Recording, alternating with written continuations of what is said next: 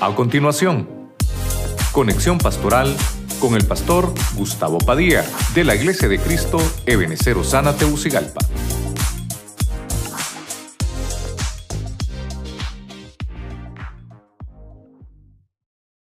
Segunda de Timoteo capítulo 2, verso 5.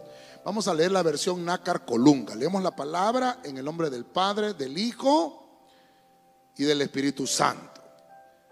Y quien quiera que compite en el estadio no es coronado, sino compite legítimamente.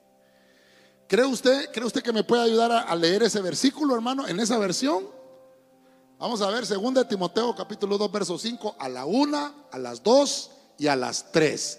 Y quien quiera que compite en el estadio no es coronado, sino compite legítima. Dele palmas al Señor. Gloria a Dios. Hay un tema que hablamos de las coronas del cristiano. Ahí usted lo puede buscar. Y pensando eh, en la familia estaba y decía, Señor, pero hemos hablado de las coronas. Y el Señor me llevó a ver las coronas de una manera diferente. Así que vamos a hablar hoy de las coronas en la familia. La corona es un símbolo de reconocimiento. Amén. Padre Celestial, en el nombre de Jesucristo, oramos hoy una vez más para que venga tu palabra sobre nosotros. Declaramos siempre, Señor, que en este lugar somos prosperados por tu palabra. Y te pedimos que nos hables al corazón. Los que nos escuchan a través de la radio, la televisión, las redes sociales, Señor, o por cualquier otro medio, que tu palabra llegue. Aquellos hogares también necesitados de esta palabra los bendecimos y también nosotros desde ya nos declaramos en bendición. Todo esto te lo pedimos en el santo y bendito nombre de Jesucristo. Amén. Y amén. Usted le da palmas fuerte al Rey de la Gloria.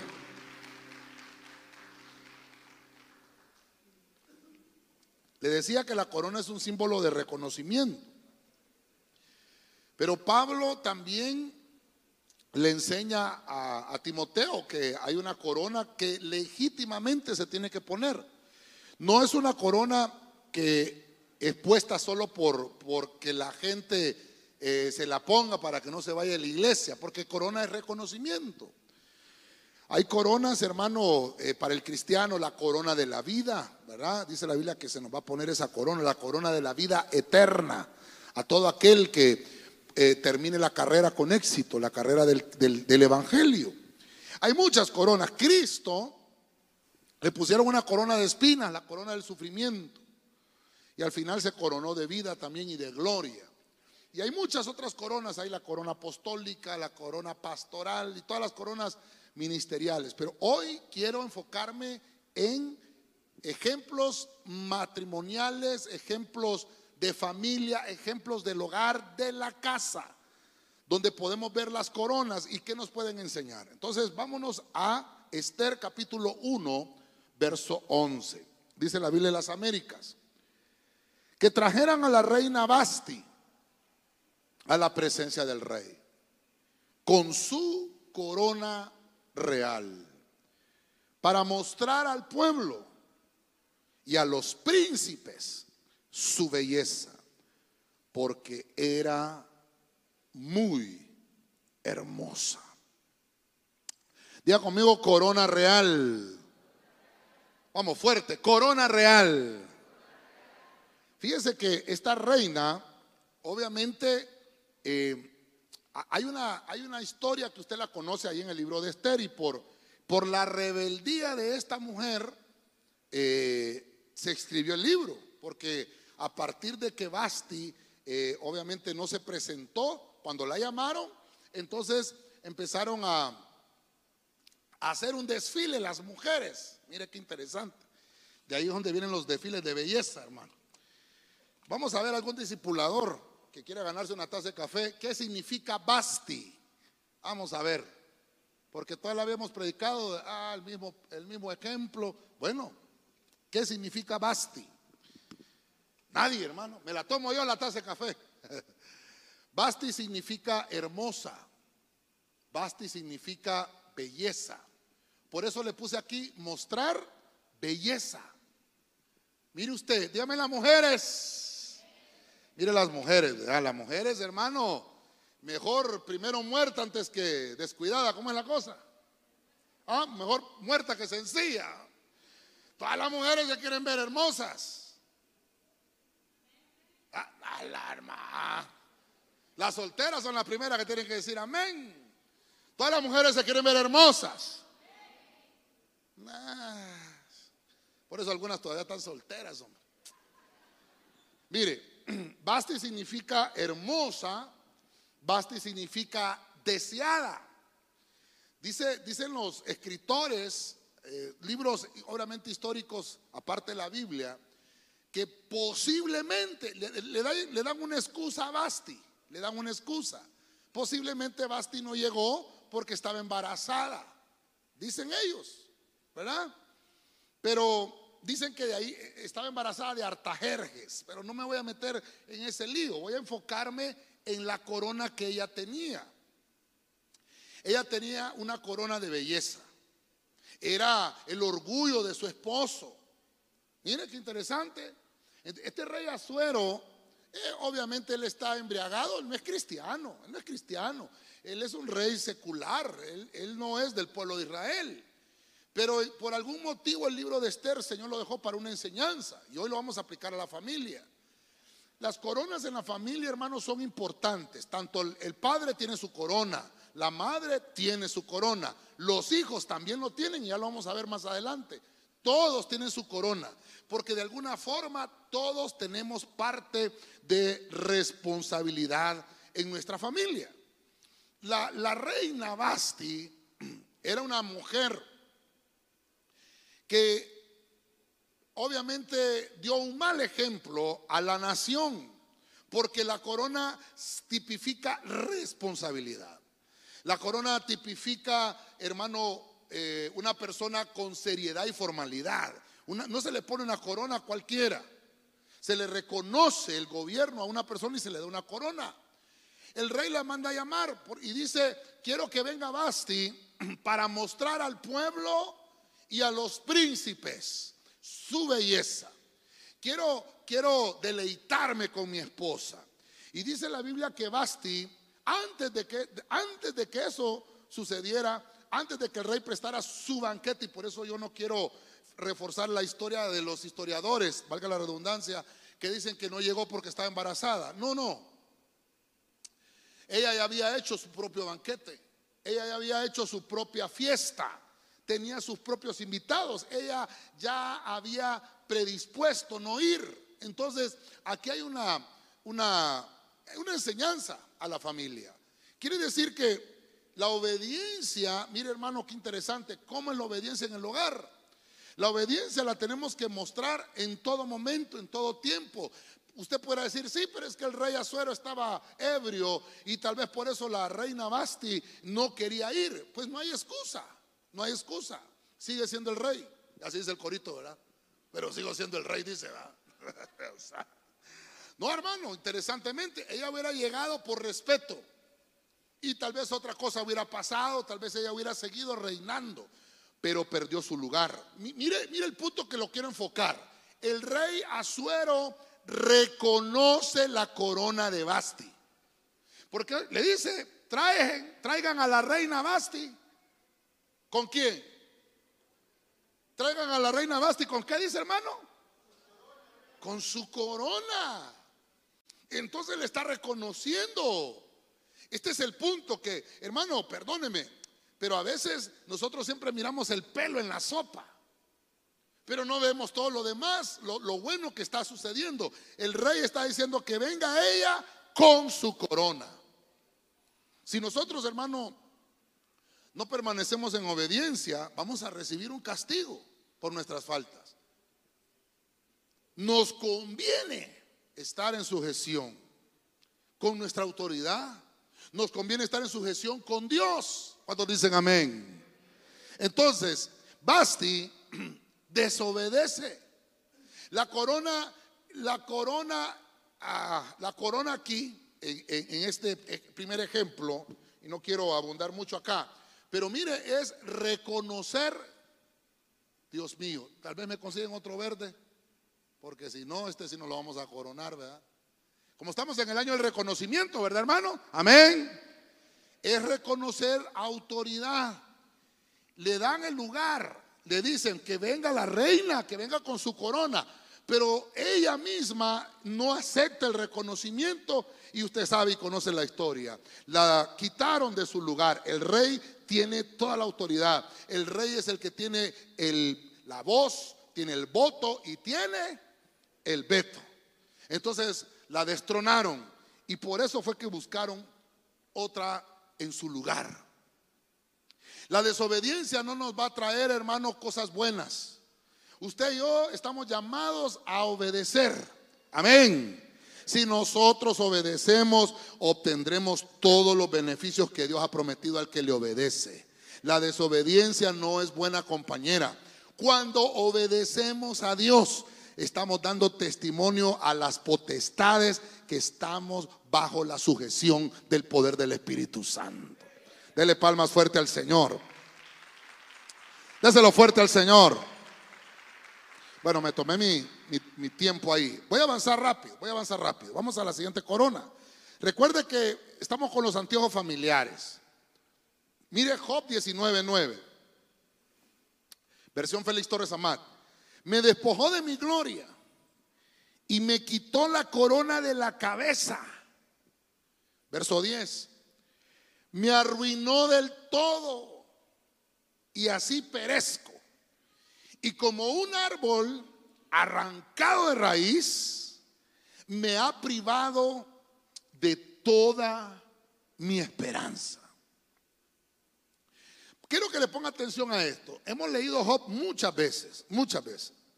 Y siempre hay algo que, tengamos que, ver. Hoy estamos viendo las coronas. Eh, quiero que ponga atención porque prácticamente lo que está hablando Job aquí es un poema. Es un poema. No es que literalmente Job tenía una corona, pero mire Job. Job es aquel hombre que nos habla del proceso. Ya lo hemos visto, ¿verdad?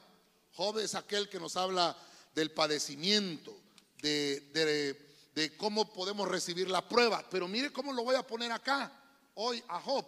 Lo voy a poner como un portador, portar gloria. Diga conmigo, portar gloria. Vamos, diga fuerte, portar gloria. Porque Job, hermano, era un patriarca en la, nación donde él estaba. Eh, estudiando con los, con los discipuladores, estábamos estudiando los libros, creo que el lunes vamos a, ir terminando con el Nuevo Testamento, pero estábamos viendo en qué línea del tiempo podemos aplicar cada uno de los libros. Y por lo menos encontramos que en el año, en el año 1500 eh, antes de Cristo, se empezó a escribir la Biblia. Moisés fue el primero, el que empezó a escribir la Biblia. Todo el Pentateuco, Génesis, Éxodo, Levítico, Números y Deuteronomio. Y así cada uno de los libros. Cada uno de los libros. El último libro es Malaquías. Y luego hay 400 años de silencio. Y luego de esos 400 años de silencio empiezan los evangelios, las cartas paulinas y todo lo que usted ya conoce hasta el Apocalipsis. Ese Apocalipsis fue escrito en el año 90 después de Cristo. Quiere decir que en el año 100 después de Cristo ya no hay libros escritos.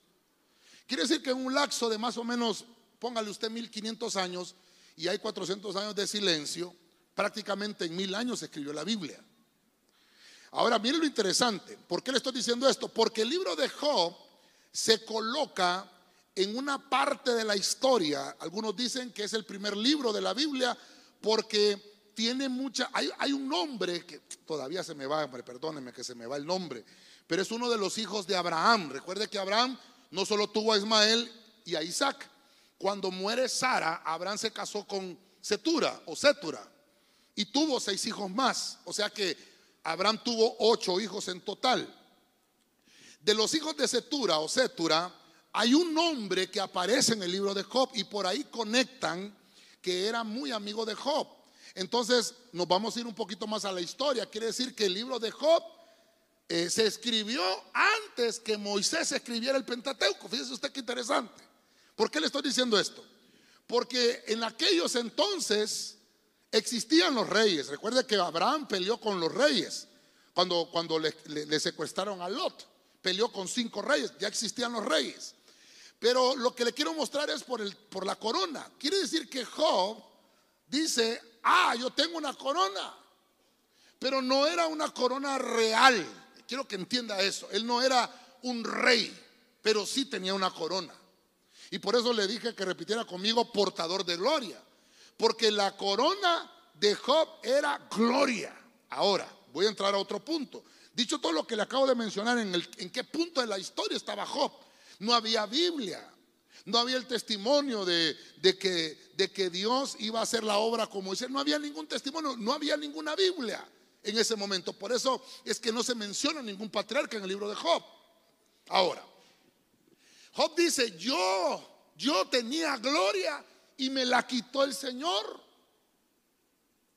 Y esa gloria, mire cómo dice ahí, una corona en la cabeza era. Quiere decir que Job, hermano, era millonario en su pueblo. Él portaba la gloria de Dios y todo lo que hacía Job con sus manos prosperaba. Era un hombre, hermano, que tenía mucha riqueza.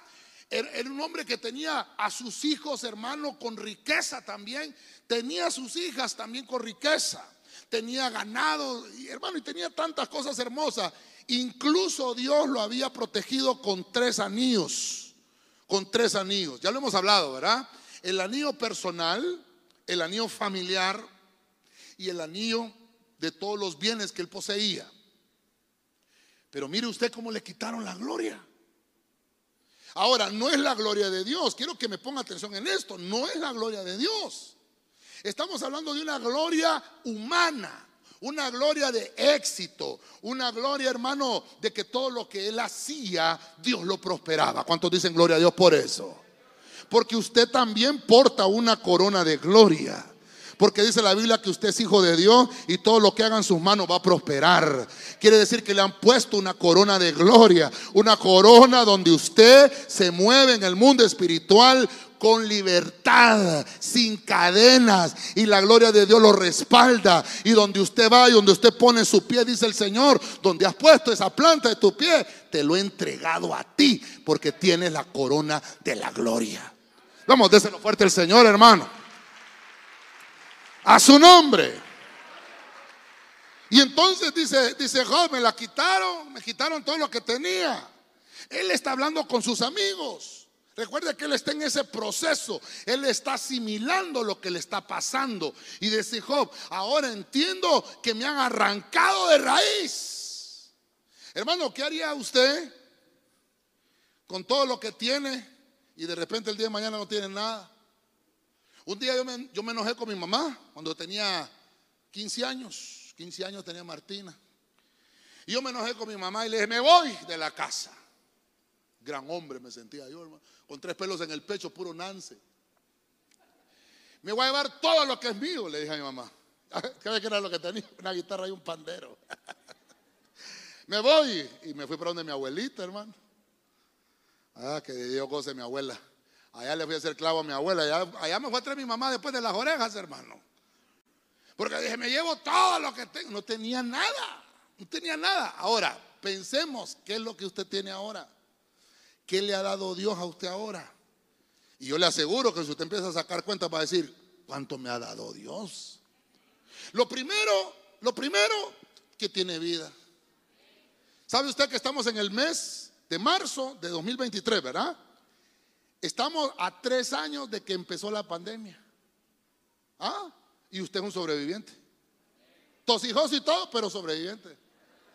Todavía le quedaron algunos resacas, ¿verdad? Por ahí. Pero ¿sabe qué? La gloria de Dios está en su vida. ¿Cuál es nuestra mayor gloria? Dele palma fuerte al Señor, hermano. ¿Cuál es nuestra mayor gloria? Por eso decía Job, me la arrancaron. Porque él pensó que Dios lo había dejado. No, nuestra mayor gloria es Dios. Es Dios quien nos llena de esperanza.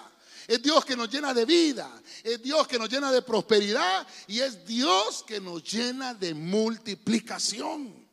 Entonces nuestra mayor gloria es Dios. ¿Cuál es el? Este es el malo. Este es el bueno, ¿no? Entonces lleves el malo porque si no me voy a estar confundiendo y le voy a quitar la gloria al otro. Entonces, mire, nosotros, sí, hombre, claro. Mire, nuestra mayor gloria es Dios. Vamos a ver aquí. Nuestra mayor gloria es Dios. Somos portadores, dice la Biblia, que Él ha depositado en nosotros su gloria en vasos de barro. Usted y yo somos vasos de barro, pero Dios ha depositado ahí su gloria. Somos depositarios de toda cosa buena. Amén. Bueno, ay hermano, no sé por qué me, he detenido tanto acá. Sigamos. Vamos a ver otra corona. Proverbios 12, 12 4. Proverbios 12, 4, nueva Biblia española.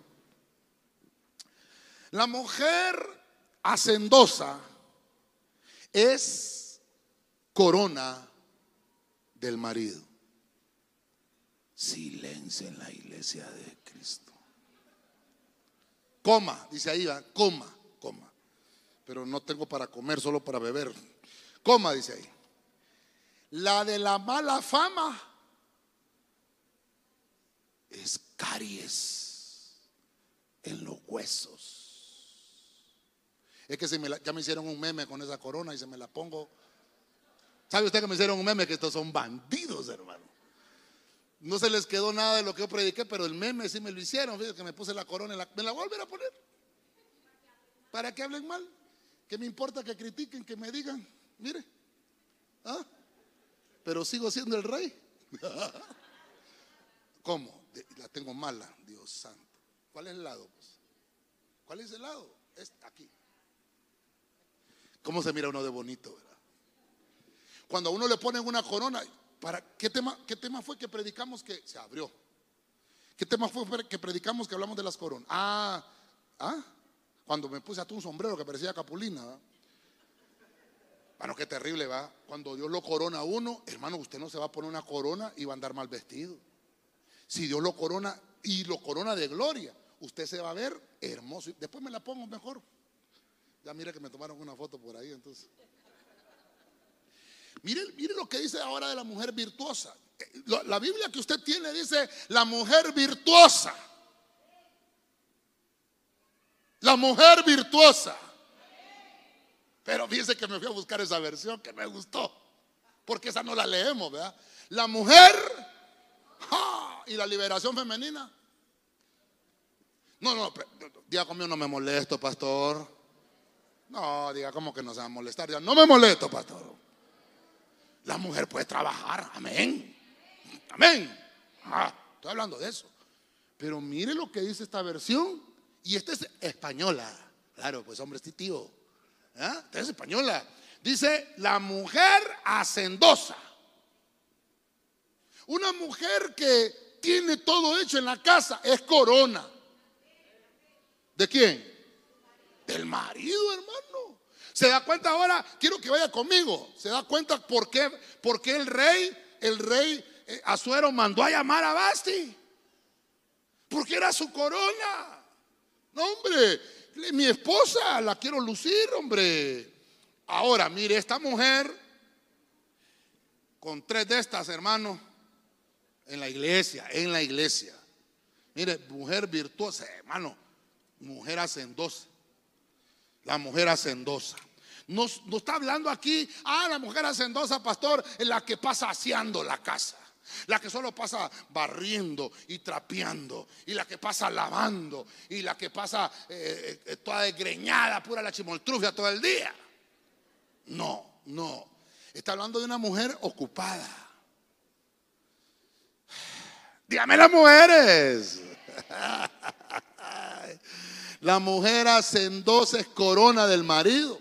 Pero fíjense que eh, este proverbista es interesante, este Salomón, porque dice, la mala fama de una mujer, la mala fama, esta versión así dice, es caries en los huesos del marido. No le voy a decir que se chequeen las caries, ¿verdad? Este versículo es para los odontólogos, ¿verdad? Pero eh, cada vez que van del odontólogo, su mujer cómo lo trata. Estilo de caries. Pero fíjense que otras versiones dice es gangrena en los huesos del marido, hermano. Hay otras versiones que dice las rodillas del marido pasan lastimadas.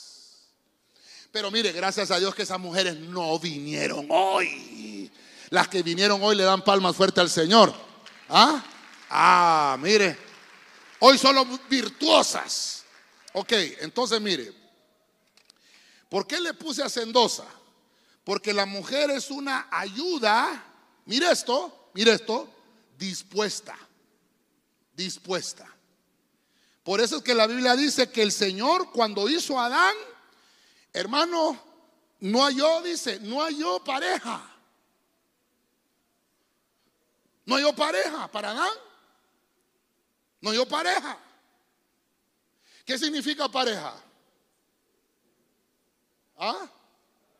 Es que dice que ahorita, ahorita que ya pasó el día del amor, sí se valen los chistes, va el día del amor.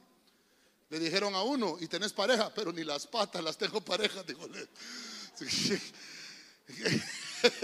Qué terrible, ¿verdad? ¿Qué significa pareja, pues? ¿Ah? Que están. Es que mire cómo nos ha enseñado el mundo mal, ¿verdad? Detrás de un gran hombre hay una gran. Mentiras, hermano.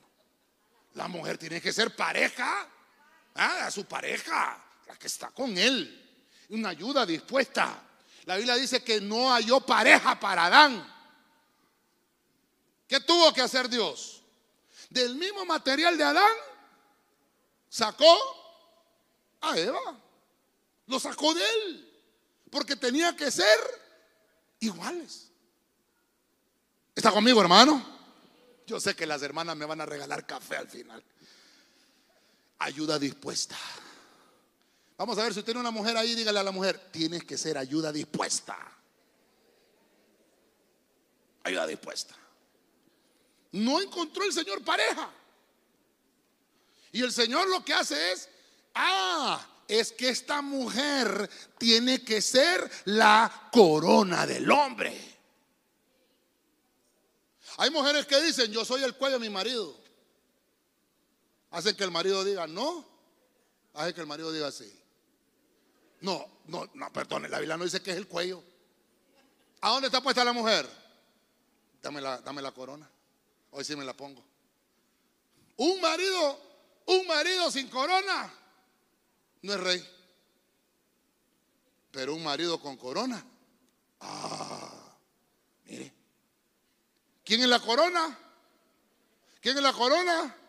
La esposa. Entonces un hombre que no está casado no tiene corona. Dígame los jóvenes. No, por es que no se han casado. Dígame los jóvenes. Eh, hombre. Mire, necesita su corona, pues. ¿Quiere gobernar y sin corona? La Biblia dice, no es bueno que el hombre esté. Bueno. Ah, es que Pablo dice ahí que me dieron el don de continencia. Sí, pero es que Pablo era viudo, pues. Pablo tuvo casado en algún tiempo.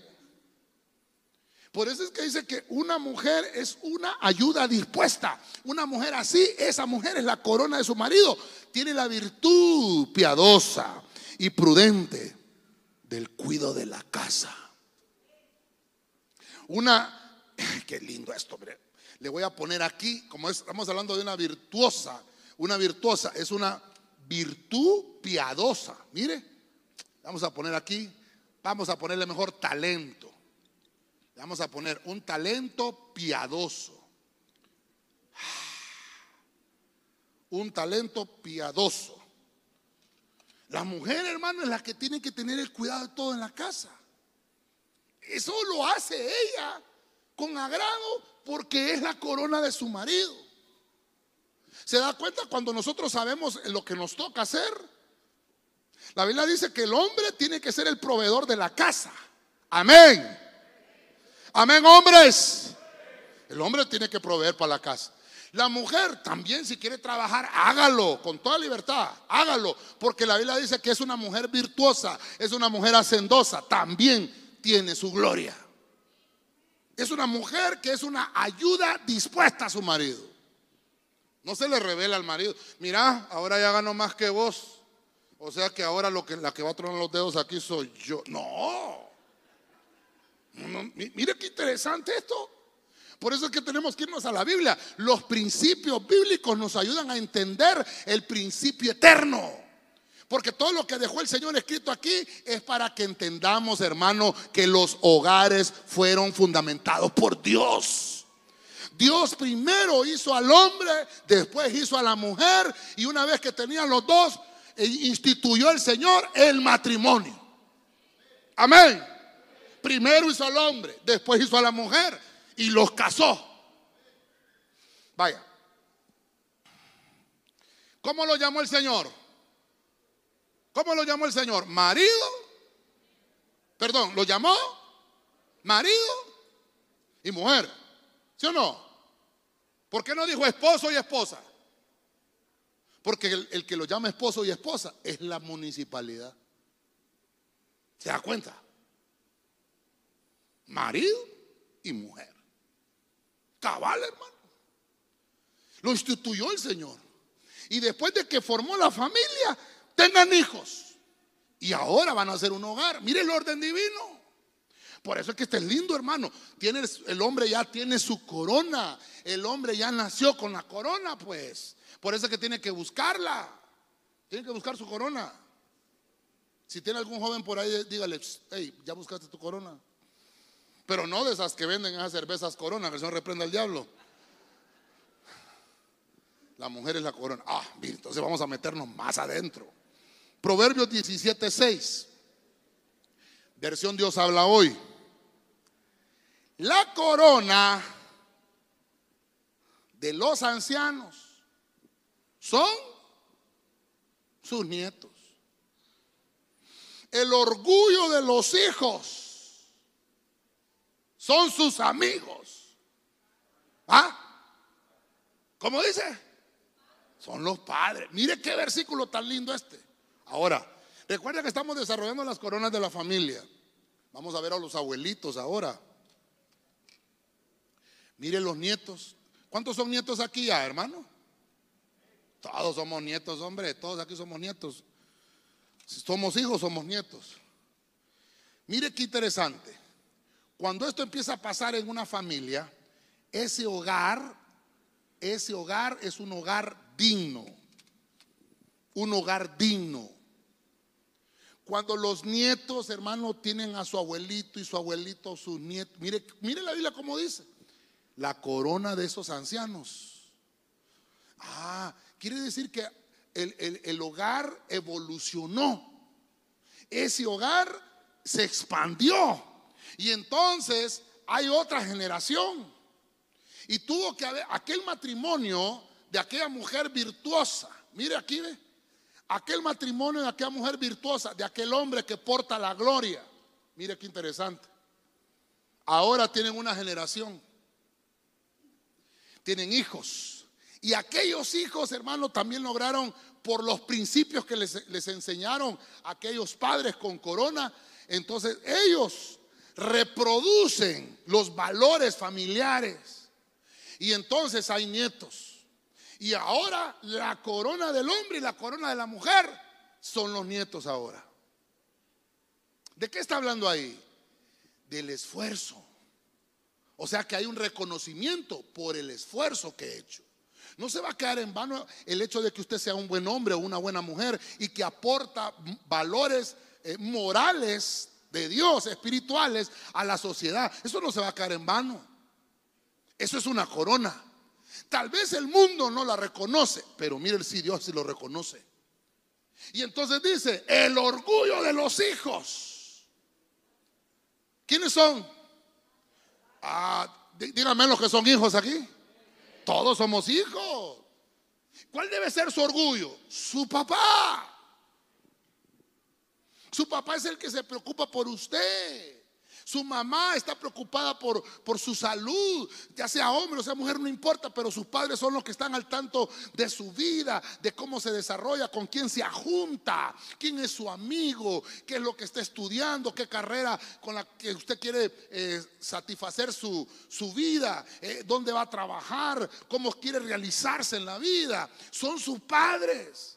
Incluso, incluso, cuando usted alcanza la mayoría de edad, Usted puede irse a casar sin consentimiento de sus papás. ¿Sí? Pero ¿cómo, cómo prefiere casarse? Mire, ya conmigo no me molesto, pastor. No, pero diga, ¿cómo que no se va a molestar? Pues ya no me molesto, pastor. Yo, yo hago algo, yo he entendido algo. A mí me toca pedirle permiso a mi apóstol. Cuando hago algo, yo tengo que pedirle permiso. Y aprendí. Yo creo que a los discipuladores se lo enseñé la vez pasada. Yo le digo, papá, ¿me da permiso con su agrado y con su permiso o solo, o solo voy con su permiso? Porque a veces, hermano, pedimos permiso y no nos interesa si es del agrado o no es del agrado. Yo no voy a hacer y punto. Y a veces, ¿sabe qué hacemos? No pedimos permiso, a veces solo informamos. Ya se puso feo el tema, va, pastor. Pero es que miren lo que dice la Biblia, el orgullo de los hijos. Usted tiene que enorgullecerse, ese es mi papá, con orgullo. ¿Cómo dice la Biblia? Honra a tu padre. Pero qué difícil es honrar a un padre que ha sido difícil, ¿verdad? Porque a veces nos ha, nos ha permitido el Señor tener una escuela distinta diferente. Pero mire cómo dice ahí. Tiene que ver la parte positiva. Dios escogió a ese hombre y Dios escogió, a esa mujer para que usted viniera a esta tierra. No podemos menospreciarlos. La falta de respeto hacia ellos nos resta corona. Por eso es que usted va a ver hijos exitosos, exitosos. Vaya, pregúntele a sus padres. Mire, ¿cuántos han oído hablar de Albert Einstein? ¿Han oído hablar de Albert Einstein? Inteligentísimo, inventó la bomba atómica, ¿verdad? Gran matemático. Pero vaya, pregunte usted cuando estaba chiquito. Se quedó no sé cuántas veces en tercer grado. ¿Y sabe quién le ayudó? ¿Ah? La mamá. Ahora pregunto, ¿y la mamá fue científica? Pero mire, lo, mire el resultado. Por eso dice ahí, de la corona. Entonces, ¿cómo se pone a creer que la Biblia no, no se va a contradecir? Pues, ¿cómo se pone a creer entonces que nosotros vamos a ser malagradecidos con aquellas personas que utilizó Dios para que a mí me fuera bien en la vida? Por eso es, los nietos es en un hogar digno. Te permitió Dios nacer te permitió Dios crecer, te permitió Dios desarrollarte. ¿Sabe usted, hermano, que gente que, hermano, perdóneme, hoy en la madrugada se murieron eh, dos jóvenes, ¿verdad? En un, en un carro, en un accidente automovilístico. ¿Se dio cuenta usted? Terrible, terrible. ¿De quién es la culpa? ¿Sabe de quién es la culpa? De todos, hermano. De todos. Porque nosotros somos buenos para buscar el culpable. El bolo es el culpable. ¿Y quién lo envolvió a ese? Y los que se montaron en el carro con él. Ajá. ¿Y los padres dónde están? Silencio, ¿ah? Porque somos buenos para culpar. La culpa es de todos. Creo que yo hasta lo, lo subí a mi Facebook y publiqué el video porque es desastroso. Es desastroso. Sabe que nosotros mismos, hermano, nosotros los cristianos, estoy hablando de nosotros, los hijos de Dios. ¿Cuántos somos hijos de Dios aquí? Nosotros somos responsables de esta generación. Somos responsables del ejemplo que le estamos dando a esta generación. Somos nosotros. La Biblia, hermano, la Biblia la tenemos. Tenemos la palabra de Dios que es viva y es eficaz. Pero incluso el cristiano no quiere ponerla por obra. Conoce la Biblia, sabe los estatutos y los mandamientos, pero no los pone por obra. Cuando vienen los problemas es que solo sabemos echarle la culpa, es que el culpable es aquel. No, es que, ¿sabe hasta qué dijeron uno? Es que no hay policías a esa hora en la calle, tienen que andar los policías ahí en la calle. ¿Sabes si también tienen que dormir, hombre? Y qué terrible, hermano, que buscamos, qué sociedad la que estamos creando. Entonces, nosotros como cristianos tenemos que dar el ejemplo que, en Tegucigalpa nosotros, pastor, somos poquitos, no importa si el avivamiento comenzó con 120 en Jerusalén. 120 unidos en un mismo sentir. Y yo tengo la fe y la certeza que 120 unidos en Tegucigalpa van a despertar un avivamiento del Espíritu, donde Dios se va a derramar en la familia y Dios nos va a bendecir con salud, con prosperidad, con abundancia y con todo lo que hay en nuestras manos. Dale palmas fuerte al Rey de la Gloria. A su nombre. Esta es una casa sabia. Esta casa sabia se distingue de las demás porque sus generaciones engrandecen la dignidad y el estado de cada quien. Respeta, se respeta a cada uno en la casa. El hijo respeta al padre, el padre respeta a los hijos. Y ese respeto hace, mire qué lindo esto, un hogar digno. Entonces aquí lo vamos a poner. Mire, respeto, un respeto mutuo, mutuo, mutuo. Qué terrible, hermano, cuando perdemos el respeto. Mire, cuando un matrimonio, un matrimonio pierde el respeto, hay separación. Cuando los hijos pierden el respeto con sus padres, hijos rebeldes. El respeto es algo que tenemos que aprender, es un valor. Ay, hombre, tengo que avanzar, ¿verdad? Vamos, Cantares 3.11. Estamos leyendo las coronas, ¿verdad? Mire las coronas. Váyase conmigo, Cantares 3.11 en la versión Huneman. Hija de Sión, salid y reparar en el rey Salomón, en la corona con que le coronó el presidente. ¿Cómo dice su Biblia? Espéreme que hasta agua voy a tomar. Con la corona con que le coronó su madre. En día de los desposorios de él y en día de alegría del corazón de Él. Ah. Entonces, ¿se recuerda que le he venido trayendo, verdad? ¿Cómo quiere hacer las cosas usted? ¿Con permiso y agrado o solo con el permiso y sin el agrado? Porque si usted hace las cosas solo con el permiso y sin el agrado, déjeme decirle, esa corona no la tiene. Estamos en escuela para el hogar, hermanos.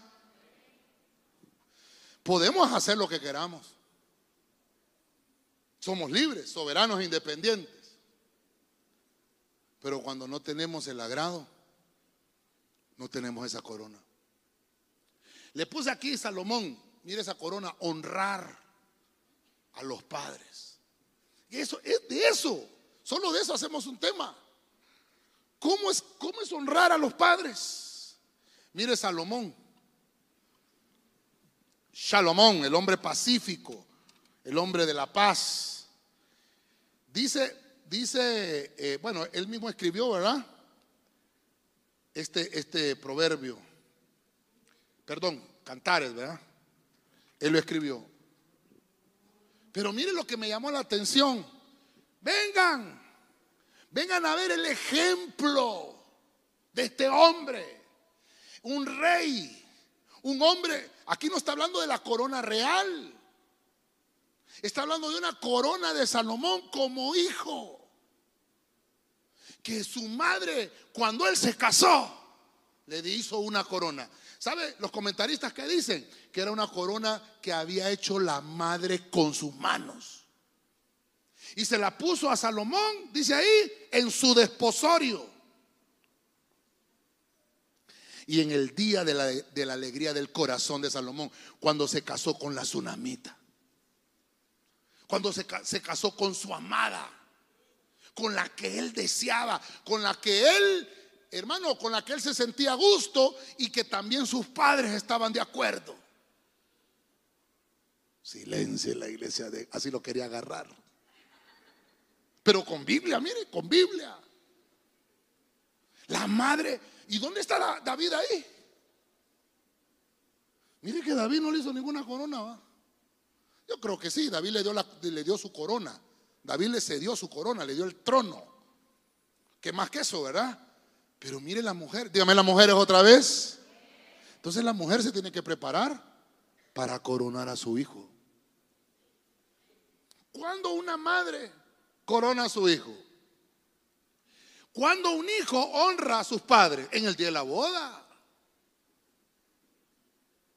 ¿Verdad? Qué tremendo. ¿verdad? Qué lío me metí ahorita. Pero estamos hablando de las coronas en la familia. Aquí hemos casado bastantes personas. Uf, ya hasta la cuenta perdimos, ¿verdad? Yo siempre les he dicho, cuenta con la aprobación de sus padres. Ya hablaron las familias de lo que van a hacer, porque es una decisión muy importante en la vida. El casarse no es un juego. El casarse es una decisión muy importante. Y saber con quién se va a casar es aún más importante. Porque es con la persona que usted va a compartir el resto de su vida. Cero amén, ¿verdad? Ni los casados dijeron amén, Dios santo. Porque con casarse usted honra a su padre. ¿Y cómo llega al matrimonio? ¿Cómo llega? ¿Cómo llegó a ese, a ese punto decisivo? ¿Y ¿Sabe por, qué, ¿Sabe por qué estoy aquí? Porque lo estoy preparando con el punto 6. Ya voy a llegar al punto 6. Ay, Señor, y también se me está acabando el tiempo. Con honrar. Porque fíjese que venimos acá de que uno porta gloria, que hay una mujer que tiene que ser virtuosa, que se forma un hogar, que hay hijos, que hay nietos. Más bien tenía que haber puesto a este acá, pero por la cuestión de que estoy agarrando el libro de los cantares que está antes de Proverbio, perdón, que está después de Proverbio, ¿verdad? Pero ya después Salomón dice, no hombre, si es que el día que yo me casé, hasta mi madre me coronó. Me coronó mi papá con el reino. Me coronó mi mamá. Mire, averigüe cómo era la corona de la mamá. Averigüe usted cómo era. Pero era una corona que se usaba en el desposorio. El desposorio es un tiempo corto. Amistades largas. Compromisos para tener matrimonios para toda la vida. Y dice que no solamente el día del desposorio estaba coronado Salomón, sino que el día, ¿cómo dice ahí? El día de la alegría del corazón. Dígame las mujeres. Sa- Hermano, ¿piensan ustedes, las mujeres, en ese día de la boda? ¿Cómo piensan? Casarse, yo creo que se han visto todas las, las películas de Walt Disney, de esas princesas, cómo se casan, ¿verdad? ¿Verdad? Aquellas bodas de, de reino, ¿verdad? Todos quieren eso. El hombre, hermano, Dios santo, ¿cuánto voy a gastar? La mujer quiere todos los lujos. ¿Sí o no, hermanos? Ay, hermano. El mejor vestido. Pero mire qué lindo. Y por eso le pongo aquí, mire, cómo se honra a los padres. Ese, ese día le puse acá, le voy a poner lo que dice la Biblia. Alegría. Ese día, alegría del corazón. Mire, con la pastora nos casamos hace 27 años, un 2 de febrero, viernes 2 de febrero, a las 3 de la tarde, no, a las 11 de la mañana era, 11 de la mañana. Hermano, y, había una gran fila ahí en la municipalidad. Y yo, hermano, ese día yo me fui bien guapo. Ahí tenemos la foto, ¿verdad? Y delgadito estaba yo, hermano. No tenía panza. La pastora se fue con un vestido, hermano. Era la vida, la boda civil. Adelante de nosotros iba un, no sé si te acordás, iba un, iba una pareja que se iban a casar. Era un chavo en calzoneta, con chancletas, camiseta y mascando chicle. Y la de la par, hermano, la muchacha con la que se casaba con un vestido, hermano, despampanante. Y entonces yo dije, yo, ¿y aquí cómo está la cosa? Y yo como soy bien metido, yo le dije, hey, muchacho, ella es su hermana, ¿verdad? Mi, mi esposa. Al rato veo que está el suegro a la par con un gran cohete aquí, mire, hermano. Y solo lo acariciaba y lo volteaba a ver y le decía, hermano, qué feo es casarse así. Pero yo no sé por qué estoy hablando esto, hermano Dios santo. Yo creo que ese muchacho cuando estaba firmando le temblaba la mano. Hermano, no, no, no. Cuando usted esté casando.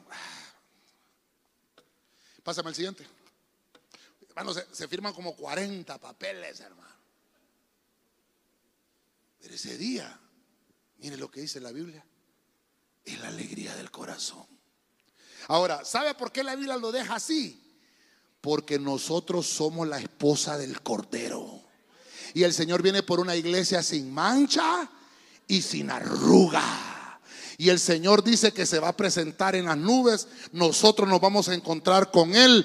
Él nos va a desposar, dice la Biblia, y se la va a presentar al Padre. Y entonces se va a ejecutar la boda del Cordero en los cielos.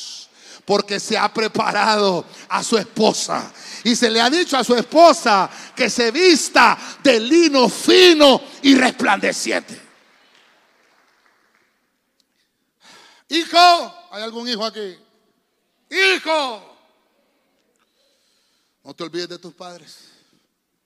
Mire Salomón, honra a quien te ayudó a establecerte en este mundo. Y que máxime, si ese padre te ha mostrado el amor de Cristo. Porque hermano, ¿cómo, cómo le llamo yo a eso? Hombre, hay una palabra que yo uso, desconsideración desconsideración. Hay hijos que son desconsiderados con sus padres. Tenemos que considerarlos. Fue el instrumento que Dios ayudó para establecernos en este mundo. Ya me queda poco tiempo y quiero ministrar. Ok, Isaías 61.10, Biblia latinoamericana. Oiga esto. Salto de alegría delante de Yahvé. Y mi alma se alegra en mi Dios pues Él me puso ropas de salvación y me abrigó con el chal de la justicia. Como el novio se coloca su corona o como la esposa se arregla con sus joyas. Como estamos hablando de las coronas en la familia, ¿verdad? Mire, estoy, estoy, aterrizando. Me ayudan con un piano los hermanos, por favor. Y tal vez nos preparamos con esa alabanza, tu misericordia. El novio, diga conmigo, el novio. El novio. Es que unos dijeron, él no dio. No, no, el novio. El novio. Mire esto, mire esto. Vestiduras. El novio tiene vestiduras justas. Ok, yo sé que el tiempo ya me avanzó, solo quiero mostrarle esto. En la Biblia no aparece la palabra noviazgo. No existe. Bíblicamente no existe. Diga conmigo, no existe el noviazgo. Sí, sí lo cree, ¿verdad? No existe el noviazgo. Ay, pero pastor, pero él es mi novio. No, el novio y la novia sí existe. Eso sí dice la Biblia. El novio y la novia. Pero en un momento específico. Cuando hay compromiso. Y no se llama noviazgo. Se llama desposorio. Porque la va a tomar como esposa. ¿Está conmigo, iglesia? Pues, hermano, yo hubiera querido que me enseñaran esto cuando era cipote. Fíjense que cuando nos casamos con la pastora, todo el mundo decía, no, van a durar mucho. 27 años tenemos. ¿Cómo les quedó el ojo? Sí, hombre. Yo tenía 21 y la pastora tenía 20. Sí, por ti. Y, y fíjense que una vez vino uno, vino uno de 21, igual que yo. Pastor, aquí vengo, me quiero casar. No, hombre, muchacho, ¿cómo te pones a creer? Y usted no se casó de 21. Yo me casé. Yo me casé. Pero no quiere decir que ahora todos se van a casar de 21. Cada cabeza es un mundo. Yo ya trabajaba. Ella trabajaba también. O sea, ya teníamos. le digo, ¿trabajas? No. Y entonces, ¿ya terminaste tus estudios? No. Y entonces, de cada cabeza es un mundo. Los casos son distintos y diferentes. Mire aquí la corona del novio. Justamente en el momento preciso. Sabe con quién es que se va a casar. Exactamente. Con todas las señales. Con el agrado y con el permiso. Es que este tema es para la juventud. ¿Con qué corona te quieres casar? Una corona de espinas. ¿Cómo te quieres casar? Esta corona es la corona del novio. Como el novio se coloca su corona. Vamos a ver. ¿Quién es la corona del hombre? ¿Está conmigo, hermano? ¿Quién es la corona del hombre? La esposa. Entonces dice que el novio se coloca.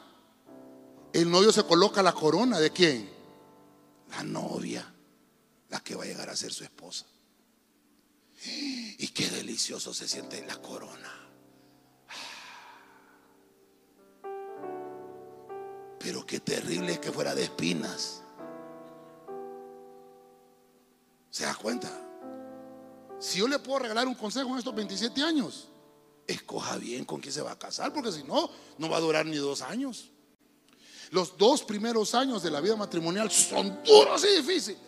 Y si usted no se supo Si no supo escoger, va a ser problema. Por eso es que es su corona. Usted, eh, me voy a casar con este. Así dice, no, ya no se case. Me voy a casar con esta. No, hombre, no se case. Cuando usted diga, me voy a casar con él. Ah, me voy a casar con ella. ¿Sabe qué me enseñó la pastora Ninosca? Mi madre espiritual me enseñó a mí. Cásate con aquella persona que va a sacar lo mejor que tú tienes adentro.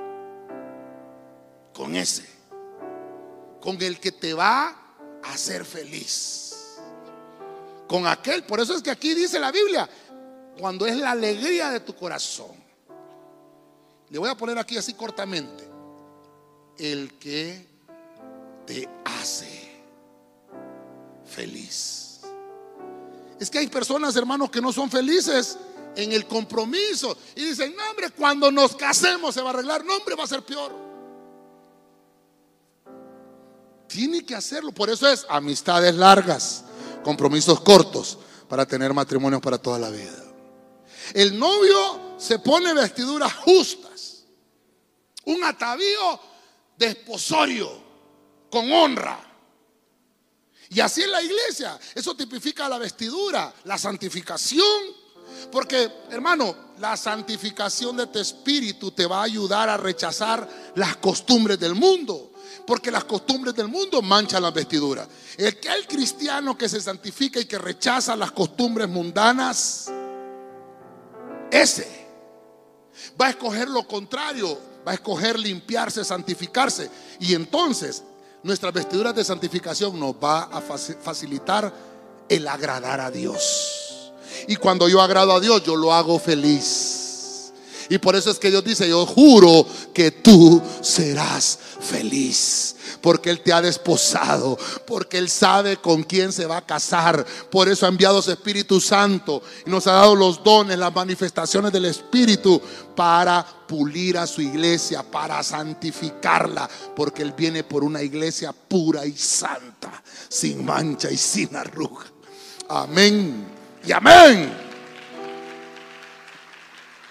Déselo fuerte al Señor. Termino, termino aquí. Termino. Hay muchas coronas que pude haberle marcado, pero perdóneme, tengo que finalizar. Isaías 62.3, Biblia al día. Mire esto, mire esto. Como familias, una vez que hayamos entendido todo esto, el valor de una corona, dice Isaías 62.3, serás en la mano del Señor como una corona esplendorosa, como una diadema real en la palma de Dios. Ten la certeza, ten la certeza del Dios a quien tú honras y sirves, porque Él te ha puesto en el hueco de su mano. Y si Él te puso en el hueco de su mano, nadie puede tocarte. Eres una corona porque tú te vas a casar con su hijo. Tú te vas a casar con Jesús, con el Hijo de Dios. No nos vamos a casar con cualquier cosa. Nos vamos a casar con el Rey del universo. Por eso no, no puede ser una iglesia lánguida ni mísera. La iglesia tiene que ser pura y sin mancha. Y Dios te va a poner en el hueco de su mano y nada ni nadie te podrá tocar porque te ha apartado el Señor para formar parte de su reino. Vamos, déselo fuerte al Rey de la Gloria. A su nombre. Dice la Biblia que nos ha apartado. Mire usted qué interesante. Somos pueblo del Señor. Y del pueblo del Señor va a haber uno va a haber uno que va a estar en la palma, en la palma de Dios. Estos son aquellos que vamos a estar puros y sin mancha. Recuerde que hay una iglesia que es pueblo, pero del pueblo va a sacar a la iglesia que se casa con su hijo. Y por eso es que hay una corona para cada situación. Hoy solo vimos las coronas por la cuestión de la familia. Pero ten la certeza que el servicio que prestas y la adoración que tú le das al Señor, eso, eso, dignifica mucho, te dignifica mucho, porque Dios te pone en el hueco de su mano. Amén. Y amén. Quiero finalizar con las coronas en la familia porque es la sombra y la figura de la familia del cielo. Por eso es que en el cielo nadie se dará en casamiento, porque la única boda que se va a realizar es la boda del Cordero. En el, en el punto uno vimos a Basti, que no apreció lo que tenía, no apreció la corona real que le habían puesto, no tenía idea de la corona que portaba. Cuando el rey la mandó a llamar y le dijo, muestra tu belleza.